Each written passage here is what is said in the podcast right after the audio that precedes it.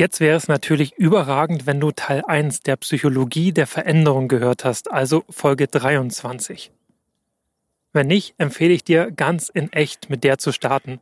Die beiden Folgen gehören untrennbar zusammen. Schon erledigt? Mega. Dann fasse ich nochmal ganz kurz zusammen, um den Übergang zu Teil 2 in dieser Folge elegant hinzubekommen. In der vorangegangenen Folge habe ich darüber berichtet, wie manche von uns eine Arbeitsumgebung bevorzugen, in der alles vorhersehbar ist. Der Arbeitsalltag ist hier von Wiederholungen geprägt, gleichförmig und voller Bekanntem, was ihn energetisch günstig macht was ihn aber auch gleichzeitig immer dann besonders anstrengend werden lässt, wenn sich doch mal Änderungen ergeben. Dann fehlt die Elastizität, wie bei einem Muskel, der nur sehr einseitig benutzt wird. Andere Bewegungen fallen dann unglaublich schwer und tun zu Beginn mitunter sogar echt weh. Veränderung will also in gewisser Weise trainiert werden, um dann adäquat mit ihr umgehen zu können, wenn sie unausweichlich ist. Wenn du dich persönlich von der bisher beschriebenen Arbeitsweise, geprägt von Wiederholung und Gleichförmigkeit, eher nicht so angesprochen fühlst, dann gehörst du vermutlich mehr zu denjenigen im Unternehmen, die Änderungen willkommen heißen, die Neuem sehr aufgeschlossen gegenüberstehen, die im Andersartigen zuallererst Chancen sieht und wie magisch von den innen wohnenden Möglichkeiten dieser Chancen angezogen wirst. Wenn du diese Fragen mit Ja beantwortet hast, ist dir sicher auch klar, dass sowieso nichts für immer, also nichts auf lange Zeit so bleiben kann, wie es ist. Dir fällt es daher eher nicht übermäßig schwer, von bestehenden oder bereits erreichten loszulassen und andere Wege zu gehen und auch erlangtes Wissen in Frage zu stellen, kurzum Dinge auszuprobieren. Auch dieser Hang steckt in seiner Grundform ganz grundsätzlich in allen von uns. Nur die Ausprägung ist verschieden bzw. ist auch oft eine Frage von Kontext und Perspektive. Versprechen wir uns beispielsweise von unserem privaten Umfeld Stabilität und Beständigkeit? Und finden wir darin Sicherheit und Verlässlichkeit, sehen in der Familie, den Freunden, dem Verein oder der Gemeinschaft ganz allgemein einen Anker, dann kann es trotzdem sein, dass wir im Beruf deutlich offener gegenüber Veränderungen sind. Dass wir diese sogar provozieren, weil wir hier auf Abwechslung und Vielfalt aus sind. Das Andersartige und der Wandel dort, die reizen uns. Manche unter uns verspüren sogar eine generelle Sehnsucht nach immer neuen Eindrücken und Erlebnissen, sind regelrecht hungrig danach, neue Seiten in sich anzusprechen. Sie sehen darin eine Bereicherung, einen Reichtum, einen Schatz, den es zu entdecken und zu bergen gilt. Und in der Tat handelt es sich hier um einen Schatz, nämlich um die Möglichkeit, unser eigenes inneres Wesen zu ergründen, uns selbst in den verschiedensten Situationen kennenzulernen und unser latentes, also innewohnendes Potenzial zur Entfaltung zu bringen und zur Gänze auszuschöpfen. Für dein Projekt bedeutet das, dass dir dann agiler gemanagte Projekte viel eher liegen. In diesen heißen wir Änderungen nämlich mit offenen Armen willkommen. Ja, fordern sie sogar regelmäßig in recht engen Abständen ein. Wir fragen proaktiv nach Feedback und versuchen herauszukitzeln, wie denn als nächstes maximaler Mehrwert mit den Projektergebnissen erzielt werden kann. Wir stellen uns selbst die Frage, wie wir unsere Innovationskraft unter Beweis stellen können. Neues, ganz pauschal, gibt manchen von uns sogar einen richtigen Kick. Wie auch eingangs angekündigt, gehe ich hier bewusst ins Extrem dann merken wir uns die Zusammenhänge einfach besser. Und wie schon einmal gesagt, sind Extreme erfahrungsgemäß die besten Lehrer. Die vergessen wir nicht so leicht, die prägen sich ein. Zurück zum Projekt. Starre Pläne sind bei so agilen, wandelbejahenden Projekten dann natürlich eher hinderlich. Auf gut Deutsch, das kickt nicht so. Änderungen sind im agilen Umfeld die Norm und werden gezielt zu permanenten Feinjustierungen und Optimierungen genutzt, weil exakte Pläne nicht oder noch nicht angefertigt werden können. Entsprechend kurz sind da nämlich die Prognosefähigkeiten. Erinnerst du dich an das Beispiel mit dem Wetterbericht aus Folge 22?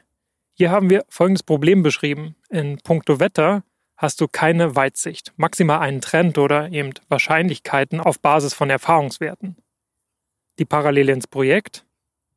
Was in drei Monaten genau sein wird, dazu ist ebenso niemand im Team und nicht einmal der Kunde aussagefähig. Und dir, euch als Projektteam, deinem Kunden und dem Auftraggeber macht das nichts aus.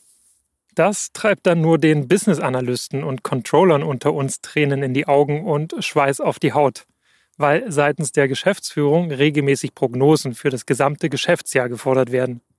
Schließlich will man den Aktionären eine tolle Entwicklung und wichtige anstehende Meilensteine als Erfolg in Aussicht stellen.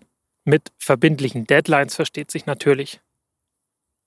An der Börse notierte und frei gehandelte Aktiengesellschaft sind daher eher ein traditionell ungeeignetes Umfeld, um agile Projektpraktiken zu suchen und zu finden. Zumindest nicht im großen Stil oder in ihrer Reihenform. Was definitiv keine Wertung sein soll und nicht sagt, dass Mischform oder wiederum klassische Ansätze besser oder schlechter sind. Sie sind eben im beschriebenen Kontext nur seltener zu finden. Zu Startups allerdings und kleineren und klar abgegrenzten Organisationen oder Organisationseinheiten, das kann dann auch bei einem globalen Riesenunternehmen der Fall sein, passt dieser rein agile Ansatz schon viel eher. Gerade bei Startups finden wir sie nämlich auch, die hochvolatilen Projektumgebungen. Denn Startups sind vom Wandel und äußeren Einflüssen sehr viel abhängiger als etablierte globale Konzerne. In Startups muss heutzutage binnen drei Monaten bewiesen werden, ob eine Projektidee fliegt oder nicht. Und zwar nicht im Excel, am Bildschirm, in irgendeinem Business Case Dokument oder auf dem Flipchart oder in einer schönen PowerPoint. Nein, am Markt. Nach einem Quartal müssen echte, zahlende Kunden da sein. Und zwar genug, um aus den kurzen drei Monaten eine exponentielle Geschäftsentwicklung ablesen zu können natürlich inklusive einem System und Geschäftsmodell, das dieses exponentielle Wachstum erlaubt und zu skalieren versteht. Das Buch Lean Startup ist da eine absolute Empfehlung meinerseits. Den Link hänge ich dir wie gewohnt in die Show Notes. Hier wird Anpassungsfähigkeit an volatile Märkte auf die Spitze getrieben. Und Anpassungsfähigkeit, also die Eigenschaft, sich auf Veränderungen effektiv und nachhaltig einstellen zu können. Nichts anderes ist Agilität. Ob das immer drei Monate sein müssen, also in welchem Zyklus diese Anpassung erfolgt, das steht auf einem anderen Blatt. Die Lean Startup Methode hat zwar diesen Zeitraum vorgegeben, der ist aber kein Merkmal von Agilität per se. So, nur bei aller Euphorie, die eine solche Aufbruchstimmung in Start-up und solch hyperagile Umfelder auslösen, dürfen wir die Kehrseite nicht außer Acht lassen. Wo der eingangs besprochene Typ die notwendige Veränderung scheut und damit droht, die Welt um sich herum eines Tages nicht wiederzuerkennen, weil er oder sie jedweden Wandel ausgelassen haben, so droht diesem Typen, der von der Veränderung gar nicht genug bekommen kann, ein blinder Fortschrittsglaube. Ein Glaube daran, dass alles Neue per se gut bzw. besser ist. Das ist die Falle, vor der sich diese Menschen insbesondere im beruflichen Kontext hüten müssen. Und das ist gar nicht so unrealistisch. Stell dir vor, alles Bekannte wird als eine Einschränkung wahrgenommen und alles Neue ist besser als der Status quo. Wenn jedes sich festhalten als Verlust angesehen wird, wenn man sich damit ja gleichzeitig allem Neuen gegenüber verschließt, wenn man also das immer für alles Offensein als Wert erhebt, dann kann das das eigene Umfeld und auch einen selbst schier wahnsinnig machen. Denn ohne jemals etwas festzulegen, an etwas festzuhalten und als gegeben zu definieren, fehlen dieser Person bald die unverrückbaren Bezugspunkte zur Orientierung. Dann geht jedweder Fokus verloren. Langfristige Ziele werden im Nu aus den Augen verloren feste Pläne sowieso, verlässliche Zusagen, all das erscheint ihm oder ihr gar lästig und werden dann als pedantisch und kleinlich abgetan. Dann finden sich solche Personen bald in einem permanenten Zustand der Ablenkung, was nicht selten auf Kosten anderer geht. Sie haben dann einen maximal verkürzten Spannungsbogen, müssen jedem Impuls sofort nachgeben, sie halten es kaum aus, nicht sofort zu bekommen, was sie wollen, und der Status quo wird ihnen unerträglich.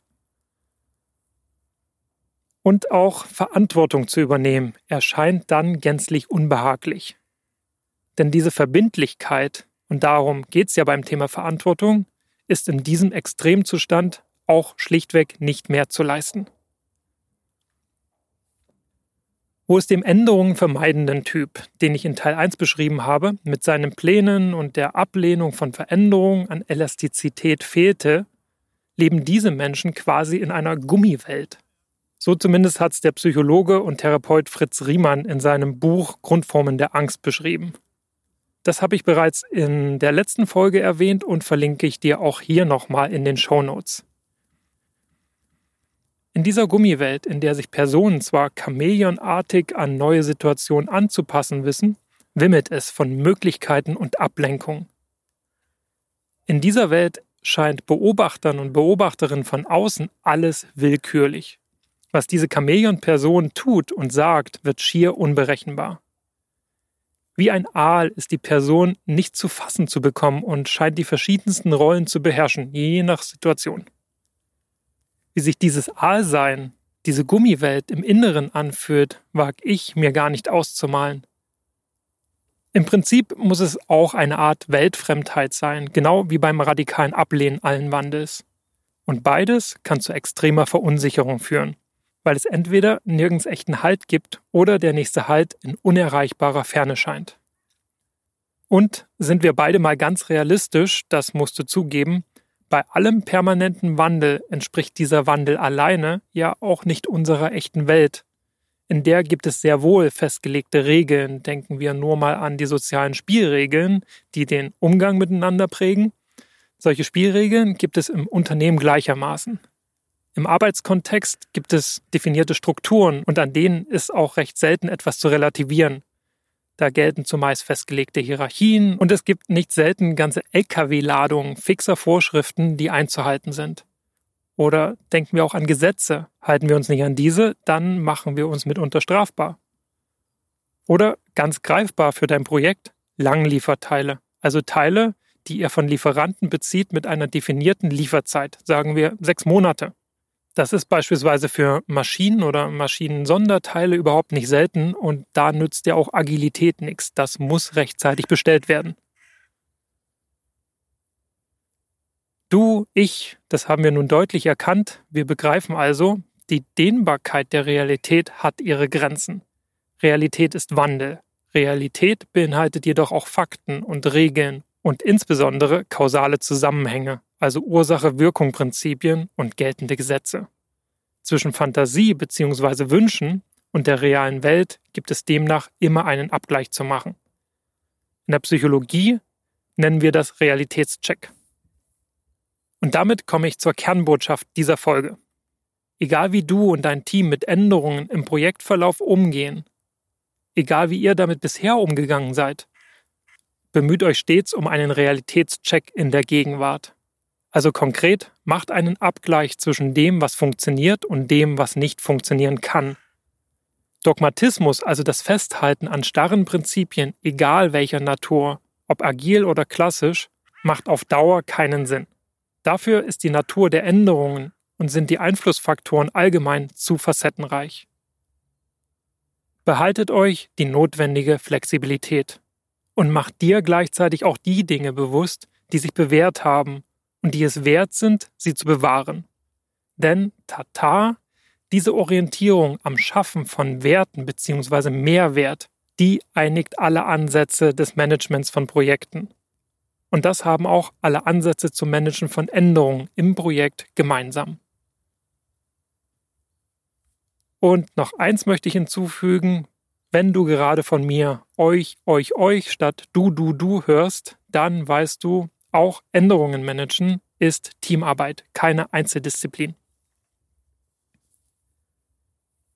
Wie ich bereits eingangs sagte, waren das nun zwei extreme Beispiele über zwei Podcast-Folgen verteilt, am jeweils gegenüberliegenden Ende des Spektrums der Möglichkeiten zum Umgang mit Veränderungen. Sie verdeutlichen in meinen Augen unheimlich gut die zwei Seiten der Medaille, die zwei extremen Formen, die der Umgang mit Änderungen im Projekt annehmen kann. Änderungen können als etwas Erstrebenswertes gesehen werden oder als etwas, das es zu vermeiden gilt. Und du wirst auch immer Leute finden und einen Projektkontext finden, die oder der einer der beiden Seiten mehr Vertrauen schenken und sich mehr mit ihr identifizieren. Rein ihrem eigenen persönlichen Naturell, ihrer Persönlichkeit entsprechend. Dass sich die Welt stets im Wandel befindet, ist kein Geheimnis. Änderungen sind also vorprogrammiert. Doch in welcher Geschwindigkeit du sie zulässt, da gibt es alle Abstufungen. Und das macht die Möglichkeiten zum Managen von Änderungen so vielseitig. Ein richtig und ein falsch gibt es da nicht. Und das haben wir ja auch gesehen, das Umfeld sowie die Projektart und ganz zentral die Menschen, die im Projekt arbeiten, bestimmen den passenden, situationsgerechten Umgang mit Änderungen.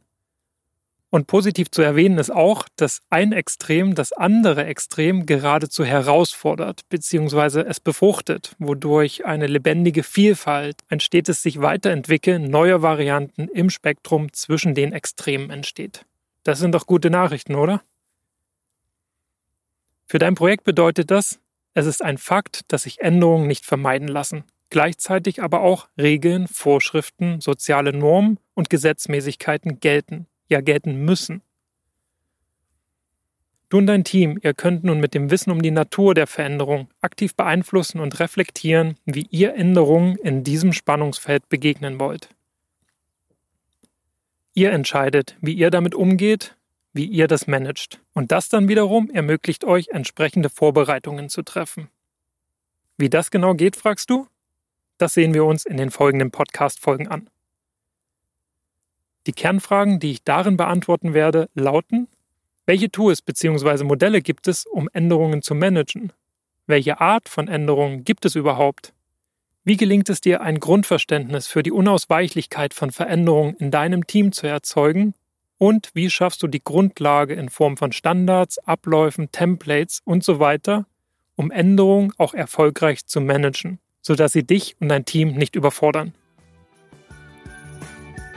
Mit dieser Vorschau verabschiede ich mich für diese Folge, bedanke mich für deine Aufmerksamkeit und wünsche dir viel Spaß beim Reflektieren des Gehörten. Wo auch immer du gerade zuhörst, ich freue mich, wenn du auch in die nächste Folge reinhörst und weiter dran bleibst.